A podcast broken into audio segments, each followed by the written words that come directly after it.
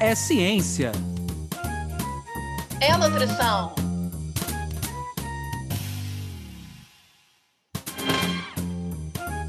É nutrição É ciência. Ciência. da nutrição. Sejam todos bem-vindos pela ciência. Sejam todos bem-vindos pela nutrição. Meu nome é Anderson Teodoro. E eu me chamo Luana Aquino. Está no ar mais um episódio do nosso podcast Ciência da Nutrição, que, para você que já nos conhece, tem como principal objetivo trazer informações novas e atualizadas sobre as diferentes temáticas da área da ciência e da nutrição. Mas, para você que está chegando hoje, acompanhando a gente pela primeira vez, o que a gente quer com essas informações? Primeiro, a gente quer que essas informações possam impactar o dia a dia de vocês, promovendo mudanças de hábitos, trazendo novas informações para sua conversa com o dia a dia, enfim, trazendo o assunto da ciência da nutrição para o dia a dia de vocês. A gente queria muito agradecer a todos que vêm nos acompanhando nas nossas redes sociais e pedir que vocês continuem divulgando o nosso trabalho. O nosso site para as nossas informações é www.cienciadanutrição.com.br e lembrar que a gente ainda está gravando à distância, é, então a gente pede desculpa por qualquer ruído, qualquer falha que a gente venha a ter com, nosso, com a nossa gravação, mas a gente tem promovido o melhor produto possível para que você de casa possa trazer essa informação para vocês aí com qualidade. Hoje a gente vai falar sobre matemática, uma temática muito interessante, que evoluiu muito ao longo do tempo. Acho que a nossa convidada para falar, o Brasil, acho que até se coloca é, como pioneiro nessa área em relação a algumas, é, algumas temáticas relacionadas. A gente hoje vai falar sobre legislação de alimentos, né? aquilo que impacta em termos de lei no nosso dia a dia. Para falar conosco sobre esse tema, nós temos a nossa ilustre convidada, a doutora Flávia Mourão. A Flávia é nutricionista graduada pela UFRJ, com especialização em alimento seguro pelo SENAC. E em 2005, ela fundou uma empresa, a Ponto de Controle, que é especializada nessa área de segmento de controle de qualidade e segurança dos alimentos.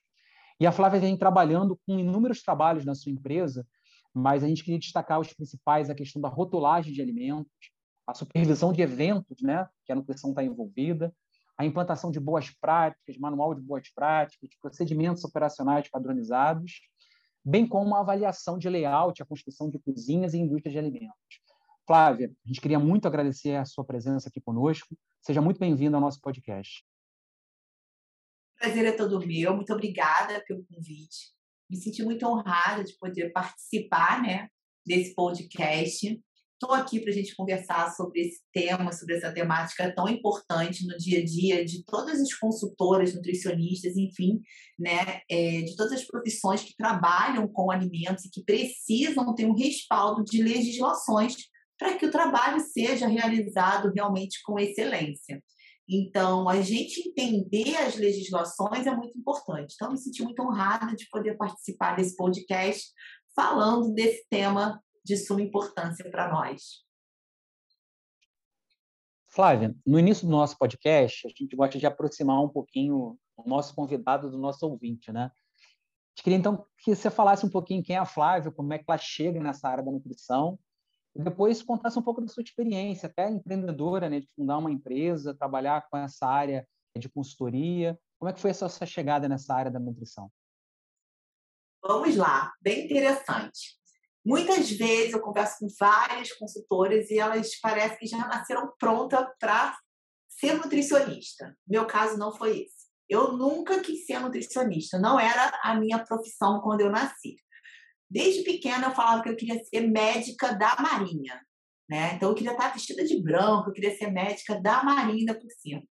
E o tempo foi passando, por mais que eu tenha estudado para fazer medicina, eu não conseguia passar. Eu quase passava e não passava.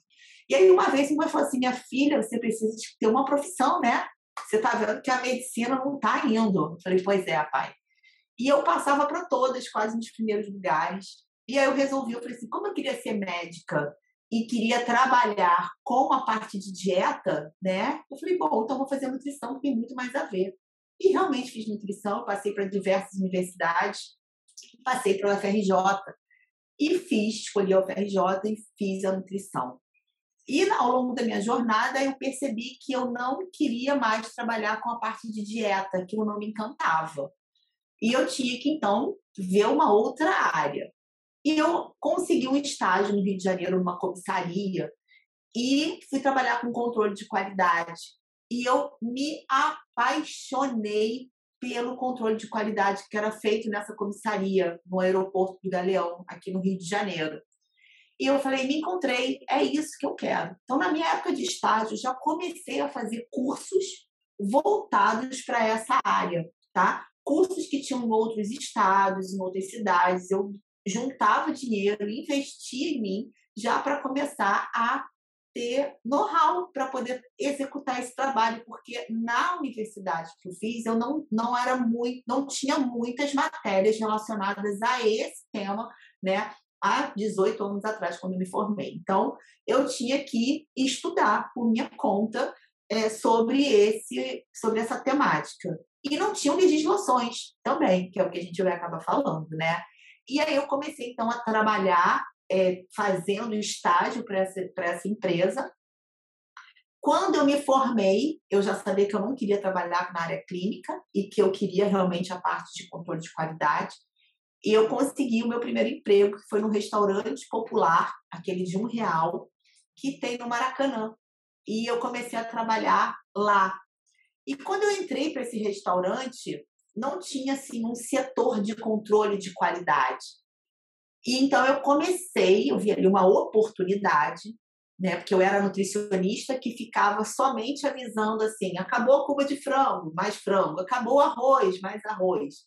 Eu queria muito além do que aquilo, né? Eu queria ir além. Eu tinha que ficar esperando o caminhão do lixo passar. E eu vi que não era aquilo que eu queria. Então, nos primeiros meses de trabalho, eu já comecei a pedir para dar treinamento para os manipuladores, treinamento setorizado, baseado na experiência que eu já tinha adquirido no meu estágio. Por isso que estágio é muito importante.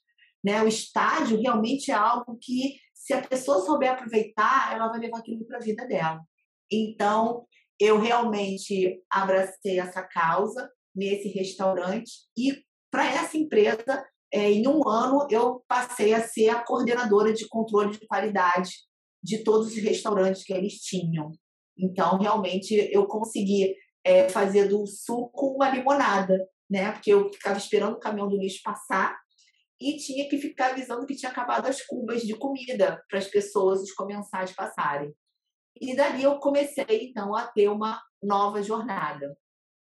Esse dono desse restaurante popular, né, dessa, dessa rede, é um português, e ele tinha vários outros amigos e esses amigos precisavam, ah, eu preciso de uma nutricionista que a vigilância veio aqui, me cobrou um manual, ah, a vigilância sanitária veio aqui, pediu alguma coisa. Ele começou a me indicar. E eu comecei a trabalhar para essas pessoas, essas pessoas indicando o meu trabalho para outros. E eu não tinha mais sábado domingo, porque de segunda a sexta eu trabalhava numa empresa e sábado domingo eu fazia consultoria. E então eu cheguei para esse proprietário, né, e conversei com ele, agradeci, mas que eu queria trabalhar para ele como consultora, três vezes na semana. E ao longo dos anos foi, foi passando e eu não tinha mais condição de trabalhar só para ele, porque foi crescendo, porque foi tendo indicação. E aí eu realmente é, não dava conta, tive que depois contratar outras pessoas para trabalhar comigo e é, depois a gente é, fundou a empresa Ponto de Controle com muito carinho, com muito amor, porque nada foi fácil, né? Eu não tinha dinheiro para poder é, fazer o meu cartão, eu não tinha dinheiro para poder investir nem na papelaria, né? Então, é, tudo foi do meu salário, eu tirava um pouquinho para fazer uma papelaria, eu tirava para contratar alguém para fazer uns desenhos que eu tenho hoje, até guardado até hoje, esses desenhos que eram utilizados nos meus treinamentos para ser um trabalho muito bacana e oferecer o melhor para os manipuladores que estivessem ali assistindo, né?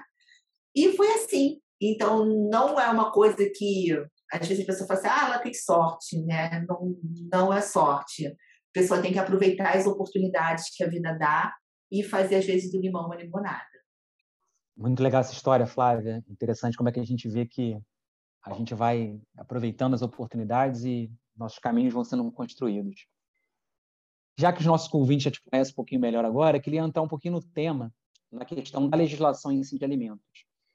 É, a gente, quando pensou na legislação de alimentos, né, e talvez você conversando com uma pessoa que não é da área, a gente tem leis para tudo, né? Leis do, do, dia a dia nosso, as leis que envolvem família, leis de repartição de bens. Parece que a legislação de alimentos parece que ela fica muito para quem é da área em si, né? Eu queria que você falasse um pouquinho qual a importância da legislação de alimentos hoje, né? Quais são as principais áreas que a gente tem? Como é que essa legislação impacta a nossa vida no dia a dia? Quem não conhece muito bem isso? Tá bom, vamos lá. A legislação voltada para alimentos, ela está num crescente, assim que eu vejo hoje, né? Se eu parar para pensar há muitos anos atrás, há 15 anos atrás, há 18 anos atrás, não tinham tantas legislações igual nós temos hoje. E eu vou falar qual é a área também que mais cresce em relação às legislações. Mas ela é muito importante até para a pessoa que não é da área ou para quem é da área, porque as legislações relacionadas a alimentos, eles vão definir todos os parâmetros que os restaurantes ou que as indústrias devem seguir para manter os padrões adequados. Né? Então, digamos, eu trabalho para uma sorveteria, tá? Que é, eu posso falar porque ela deixa eu falar. É a sorveteria Mil Frutas, tá bom? Eu trabalho para elas há muitos anos. Foi uma das minhas primeiras clientes. E aí, essa sorveteria, ela tem legislação específica que ela deve seguir, né? Para eu chamar um sorvete de sorvete ou um picolé de picolé, existe uma, uma legislação específica. Então, além de todas as legislações de boas práticas que já fazem parte de uma indústria, como por exemplo a RDC 275, nós temos legislações específicas para esse segmento, que é de sorvete. E essas legislações vão garantir o que? O padrão, né? Como que aquele sorvete tem que ser? Qual é o padrão? O que, que é, o, né, é o, o PIC? Qual é o RTQ, Regulamento Técnico Específico para aquele produto? Então, nós temos legislações específicas para vários segmentos, e isso é muito importante. Então, essas legislações vão garantir que o produto final vai chegar no consumidor final, seja uma indústria ou seja até de um restaurante, dentro dos padrões exigidos em legislação vigente. Né? Qual é o nível microbiológico? O que é aceito que tenha de, né, de não conformidade naquele produto? Até onde é aceitável? O que, que uma pessoa, o que, que um gerente de um restaurante ele tem que fazer para poder manter o padrão higiênico sanitário daquele restaurante dentro do esperado em legislação. Então, as legislações, ela, ela serve tanto para proteger o consumidor, como também para dar uma diretriz para quem está do outro lado, né, do outro lado da porta. Então, isso é muito importante. Por isso que as legislações é uma arma né, para quem? Para o consumidor, porque ele vai estar tá exigindo ali o, o, produto dentro daquelas condições, e é uma arma também para quem está da porta para dentro de um restaurante ou da porta dentro de uma indústria, porque ela vai ter que seguir aquele padrão. Né? E ele seguindo aquele regulamento, você acaba é, seguindo ali as legislações. Só a legislação ela vai te dizer como, por exemplo, tem que ser a estrutura de um restaurante ou a estrutura de uma indústria. Ela vai dizer como que tem que ser as boas práticas, como que aquele manipulador tem que estar uniformizado. E ali você vai seguindo a legislação. É claro que muitas vezes tem interpretação, que a gente vai falar também um pouquinho mais à frente. E essa questão de interpretar a legislação é um dos desafios. Mas respondendo a sua pergunta, é isso. Esse é o papel da legislação. Ele vai proteger os dois lados, né? Ele vai proteger o consumidor porque ele tem que receber um produto de qualidade. A gente hoje tem também um Código de Defesa do Consumidor, que é uma arma, né, para nós que somos consumidores também, e a gente tem que exigir. E também tem as legislações que vão é, proteger a indústria, os restaurantes, porque ele diz ali como que eles têm que seguir todas as regras que são exigidas. Para você que está nos ouvindo, para vocês verem como é desafiador produzir alimentos hoje, né? Não é fácil, a gente tem um, uma quantidade de normas que a gente tem que seguir. E, Camila, qual é o desafio que você traz aí? Qual é a novidade que você traz para o nosso ouvinte que está nos acompanhando? O que, que você vai deixar de dica hoje aí para o nosso ouvinte? Olá, Anderson. Olá, Luane. Olá, ouvinte do podcast Ciência da Nutrição. Além da legislação dos alimentos, as boas práticas nos serviços de alimentação são muito importantes, tanto para o estabelecimento quanto para o consumidor. Por isso, deixo como dica uma cartilha de boas práticas para serviços de alimentação da Anvisa, Agência Nacional de Vigilância Sanitária, que fala especificamente sobre a RDC 216, que é tão importante para esses serviços de alimentação. Deixo também como dica o perfil da nossa convidada no Instagram, arroba para você ouvinte não perder nada sobre esse tema. Para conferir, basta acessar o nosso site www.cienciadanutrição.com.br, tudo junto e sem acento, e assim você confere dicas desse episódio e de episódios anteriores. Não deixe de conferir. Obrigado, Camila. Flávia, é, essa área, como você falou, ela cresceu muito né, em relação à legislação de alimentos. Mas eu, devo, eu acredito que devam ter algumas legislações, alguns marcos regulatórios que são assim muito importantes, né, que se destacam, que contribuíram muito, que ajudam a contribuir muito nessa produção. Quais seriam essas legislações que você mais destacaria? De repente, quem não é da área quer conhecer um pouquinho mais. E por que, que você destacaria essas legislações? Claro, vamos lá. Uma legislação assim que foi um marco até na minha vida, né, que vou falar da minha época de consultoria para cá, foi a RDC 216 de 2004. Por quê? Eu me formei em 2003, em outubro de 2003. E aí eu já trabalhava para esse restaurante popular, porque eu me formei, eu acho que três semanas depois eu consegui o meu primeiro emprego. E essa empresa trabalhava em eventos no Rio de Janeiro. Ele era um, essa empresa era uma das principais que trabalhavam no Carnaval do Rio de Janeiro, no Sambódromo. A gente cuidava de 80% dos camarotes. E eu, claro, queria aprender, queria trabalhar e pedi para trabalhar. E aí, ok, me deram a oportunidade, eu fui lá, só que, gente, eu me formei em agosto de 2003. Carnaval de 2004 eu estava lá, né? Mas eu queria aprender, só que eu já fui numa função que eu já devia estar tá sabendo tudo. E eu fiquei durante o dia, porque eu cuidava só de uma cozinha que era de responsabilidade de fazer a comida dos funcionários.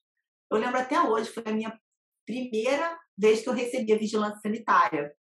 E eu estava lá, a cozinha estava tudo arrumado, tudo etiquetado, estava tudo perfeito. E o fiscal chegou e eu não tinha onde armazenar a mochila das pessoas, os pertences pessoais. Então, deixei separado. Peguei um pallet e deixei separado. E ele chegou, ele, isso não pode estar aqui no estoque, tem que ter armário. Falei, mas, né, sabia que tinha que ter armário, porque a legislação que eu estava estudando não falava de armário, ou falava, eu prestei atenção, eu não sei o que, que aconteceu. E ali eu fiquei numa situação que eu falei, olha, nunca mais na minha vida eu quero ter um fiscal falando que está errado. Eu preciso estudar. Eu preciso cada vez estudar mais, porque evento era diferente. Só que não tinha legislação para evento. Né? Não tinha legislação que, que falasse sobre aquilo. Eram legislações muito antigas. Quando veio a RDC 216, que foi em setembro de 2004, ela veio ali com tudo e deixando as coisas de uma forma muito clara. Naquela época, foi muito maravilhoso. Hoje, a gente já fala que ela está ultrapassada e que ela precisa realmente de uma atualização. Mas a RDC 216 foi um marco, assim, para quem trabalhava com consultoria naquela época, porque é, veio resgatar de tudo que a gente precisava saber. Ela veio de uma forma, uma escrita muito bem elaborada. É claro que eu, a gente está falando, a gente já, já passou muitos anos, né? Mas naquela época foi um marco. Então, a RDC 216 foi um marco histórico. E além da RDC 216, compartilhando ainda com vocês sobre legislações, é, eu sou uma especialista também em culinária japonesa. E eu gosto desses desafios, né? Aquilo que é difícil, que não tem legislação, parece que é isso que eu quero aprender. Então, eu trabalhava no carnaval, né? e tinha comida japonesa. E essa comida japonesa eram servidas nos camarotes, desde aquela época, desde 2003. E a fiscal chegava ela falava assim: ah, esse, o arroz era acidificado. Ah, esse arroz tem temperatura inadequada, vou ter que jogar fora. Jogava fora. Eu falava: meu Deus, mas onde ela está tirando isso?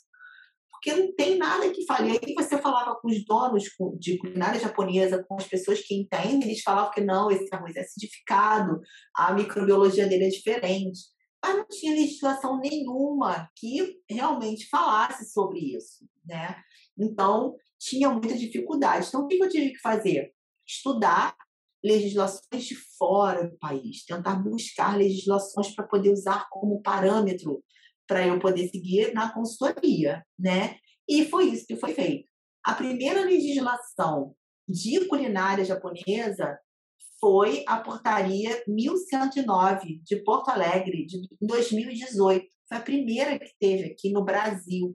E aí a gente se agarrou nela para poder, então, seguir como orientação. Então, muitas vezes, um ponto importante aqui, para quem está ouvindo, é que a gente pode sim usar como referência uma legislação de um outro estado, de um outro município.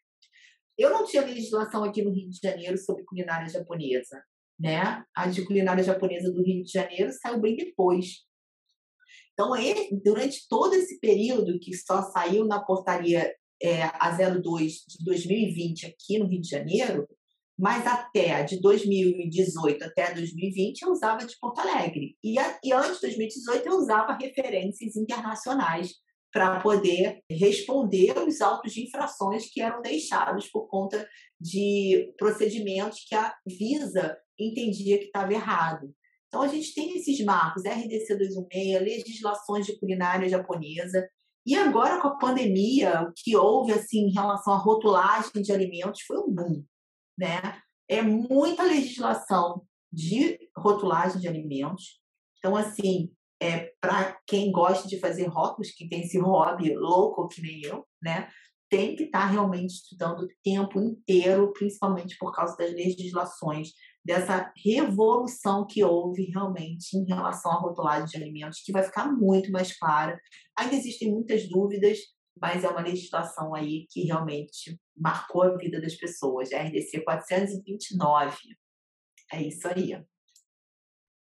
Flávia, como você colocou, a gente tem avançado muito né, com relação à legislação de alimentos e tem, assim, tem tido muitos avanços, mas a gente percebe ainda algumas lacunas. Né? Eu me lembro, alguns quatro, cinco anos atrás, eu fui convidado na Câmara para poder participar aqui no Rio de Janeiro, no estado, de uma audiência pública, falando um pouquinho dessa questão da rotulagem, que era um desafio, e a gente ainda tem muitas lacunas ainda.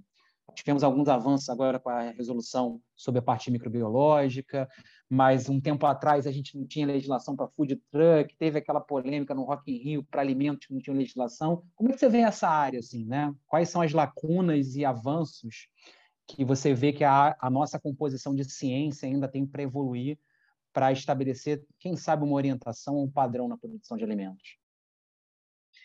Esse é um tema que realmente é, é bem desafiador, né? Que é assim, tem uma legislação que muitas vezes ela é para um segmento e para um determinado local, mas não tem para outro, né? Então fica fica sempre ali uma lacuna. Então assim, uma das lacunas eu vou enumerar algumas, mas assim que eu acho que é fundamental.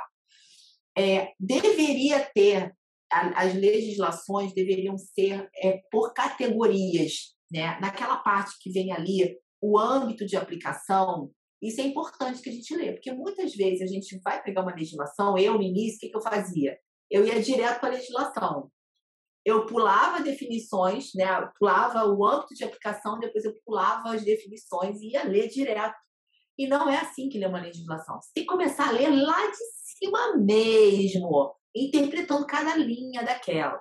Então, assim, o âmbito de aplicação é algo muito importante. E muitas vezes a gente não tem legislações específicas para todo o âmbito de aplicação que a gente precisa na área de alimentos, porque é realmente muito grande. Né? Há poucos anos atrás teve legislação para eventos, específica para eventos, que fala até da coleta de amostras para eventos, e antes não tinha nada disso. Então a gente entende também que está tendo um avanço muito grande. Mas, assim, em relação ao âmbito de aplicação, precisa melhorar esse, esse aspecto para que cada segmento que tem ali as suas particularidades possam seguir de uma forma mais intensa, né? Um outro ponto importante são as definições. Muitas vezes as legislações elas repetem as mesmas definições de outra legislação, mas não vai na particularidade do âmbito de aplicação daquela legislação. E aí fica um negócio que fica meio confuso para as pessoas entenderem. né? Então é importante que essas definições que estão nas legislações elas sejam compatíveis com o âmbito de aplicação, né?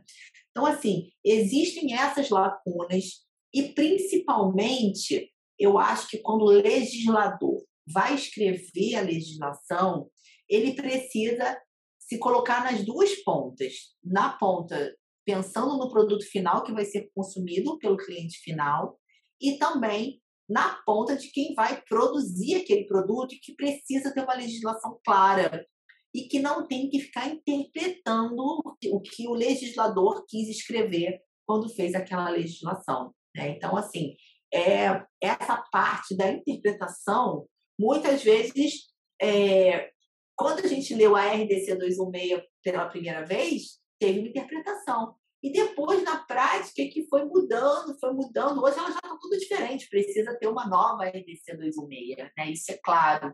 Então, assim, a gente precisa ter as entrelinhas das legislações escritas de forma mais clara. E isso vai facilitar muito o entendimento, né? Então, ainda temos muitos desafios, apesar da gente ter essa revolução aí na legislação da rotulagem, ainda tem muito pergun muitas perguntas e respostas da Anvisa que precisam ser esclarecidos. Saiu uma nova resolução que é para alimentos que têm cereais, por exemplo, né? alimentos contendo cereais que hoje qualquer coisa é integral. Vai lá e bota é integral, é integral. E aí a legislação saiu falando que para um alimento ser integral, ele tem que ter pelo menos 30% da sua composição de integral. Aí eu fui, nossa, 30%, gente, só 30%, isso é muito pouco. Aí quando você vai entender o aspecto, é porque uma massa, para ser chamada de integral, ela não vai conseguir dar liga se tiver mais que 30% de farinhas integrais. Ela não vai conseguir dar a liga que tem que dar. É difícil.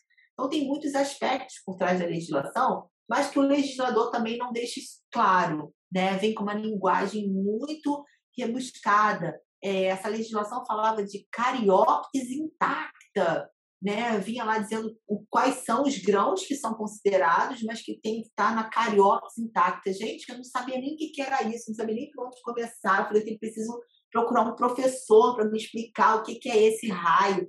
Internet, vídeo, nada disso. Eu consegui uma ajuda de um professor lá de Portugal para me explicar, da Faculdade do Porto, para me explicar o que era isso, né? Então, tem esses desafios com uma linguagem, é isso que eu falo, às vezes as definições deveriam ser claras com a escrita que está ali na legislação. Então, é, é, esses desafios assim que eu entendo que a gente ainda tem aí pela frente com as legislações. Tornar ela cada vez mais clara e acessível a todos. Flávia, saindo um pouco do rigor da lei, entrando numa área um pouco mais é, pensativa, filosófica, né? a gente sempre pede para a nossa, nossa convidada escolher uma imagem que represente um pouco a ciência da nutrição, represente um pouco o seu trabalho. A gente vai deixar essa imagem disponível no nosso site, www.cienciadanutrição.com.br. A gente queria que você descrevesse um pouquinho essa imagem que você escolheu para o nosso ouvinte e o porquê que você escolheu dessa imagem, né? Qual foi o motivo? Eu escolhi essa imagem porque eu vejo a nutrição como algo libertador. A pessoa que consegue entender sobre a nutrição, em qualquer aspecto, tá? É, digamos, estou falando de nutrição na área clínica. Aquela profissional que consegue fazer com que o paciente siga a dieta dela é algo libertador para os dois. Tem prazer para os dois, né?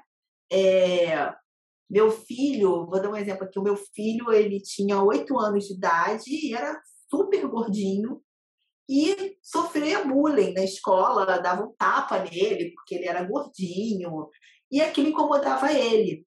Até que ele realmente conheceu uma nutricionista e ela conseguiu mudar, porque eu não sabia fazer dieta, gente, eu não sei fazer dieta, me pede fazer dieta que eu não sei.